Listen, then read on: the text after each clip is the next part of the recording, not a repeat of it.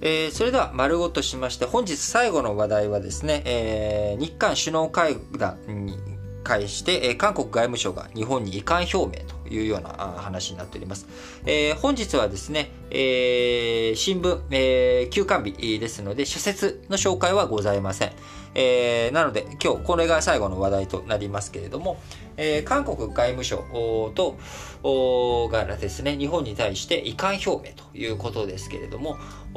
昨日お伝えしました通り、日韓、え、首脳会談、こちらについて今、昨日、おととい、どっちだったっけ、えー、お伝えしまし、えー、した日韓首脳会談についてやっていこうと、えー、こういった話が出てきているわけですけれども、あの、こちら、あいつ、昨日ね、昨日話伝えておりますけれども、えー、まあ、韓国側からオリンピック行った際にですね、ムン・ジェイン大統領がオリンピックの開会式に行った際に、えー、せっかく日本に2年ぶりに行くんだから、えー、菅ちゃんとお話ししたいよということで話を、えー、今あ、なっているんだということをですね、日本が話をしたということですが、これに対して、えー、韓国の外務省当局者、えー、昨日11日にですね、ムン・ジェイン大統領の東京オリンピック開会式出席と菅義偉首相との首脳会談開催を検討していることを認めた上で、えー、この両国で今こういう協議をしているっていう内容がですね、日本の立場や視点に基づいて一方的にマスコミに流出しているとして日本政府に対して強い遺憾を表明したということになっております。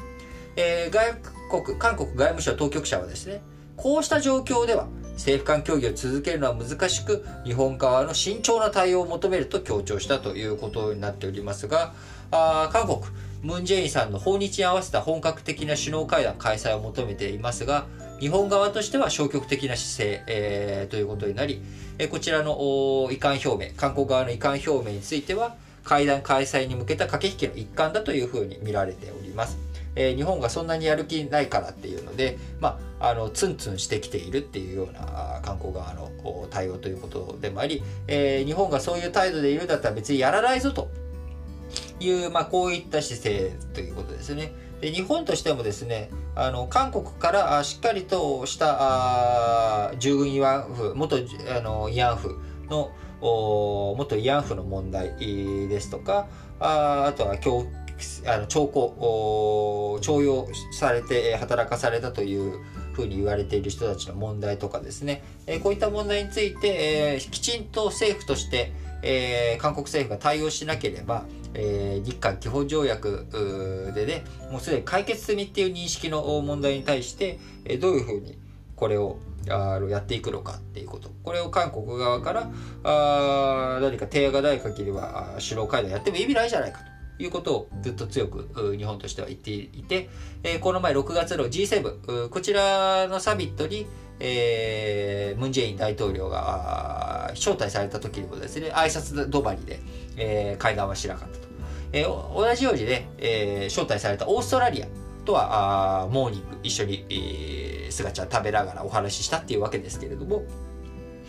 まああのー、韓国に対しては今、日本は、まあ、冷たい、ちょっと、ちゃんとやることやってよというような、まあ、こういった姿勢対応でいるということになります。え、ムンジェインさんとしてもですね、国内、えー、日韓関係非常に悪くなっていることに対して、えー、風当たりが強くなっている一方ですね、えー、あんまり日本に弱腰を見せるとはどういうこっちゃねんというように言う人もいて、板挟み状態になっているのがムンジェインちゃんの状況です。もともと、え、ムンジェインの前のパククレさん、えー、パククレさんと安倍、えー、日本の、ね、前総理、え、この間で、えー、慰安婦問題とかの不可逆的な解決を出し遂げたはずなんですけれども、えー、ムンジェインさんがそれをひっくり返したということですね。えー、パククネさんは、あの、丸一でお話しした、あパクチョンヒ大統領の娘さんですし、日韓基本条約が締結された時には、あ安倍晋三さんのですね、おじいちゃんにあたるああ岸信介さん。えー、この人がすごく、パクチョンヒさんと、満州国ルートを使いながら、まあ、いろいろと仲良く話をして、えー、日韓の関係、えー、基本条約が1965年に結ぶことができたという、まあ、進展ぶりがあったっていうこともあり、えー、非常にその時期は日韓関係好調、良かったわけなんですけれども、ムン・ジェインさん、あこういったね、左側の勢力が強い革新派が、韓国政府、政権を握るとですね、日韓関係非常に悪くなると。また、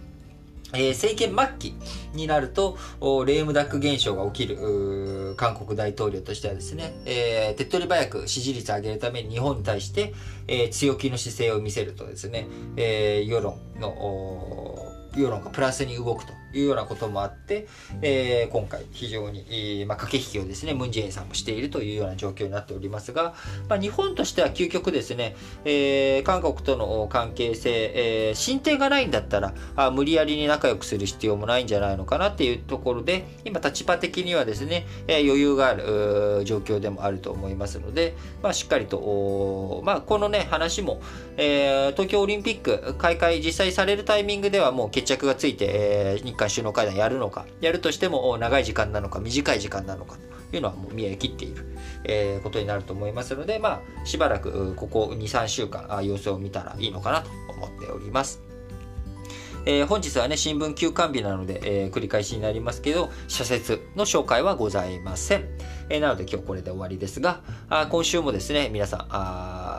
どうやら梅雨明けがそろそろ迫ってきている。もうちょっとね、えー、雷の多い、大気の不安定なあ時期ではありますが、これを乗り越えれば梅雨明け、えー、夏本格化ということにもなっていきますので、皆さんどうぞ熱中症とかにもですね、気をつけながら今週1週間あ楽しく元気に過ごしていただければと思います。それでは、今日も元気にいってらっしゃい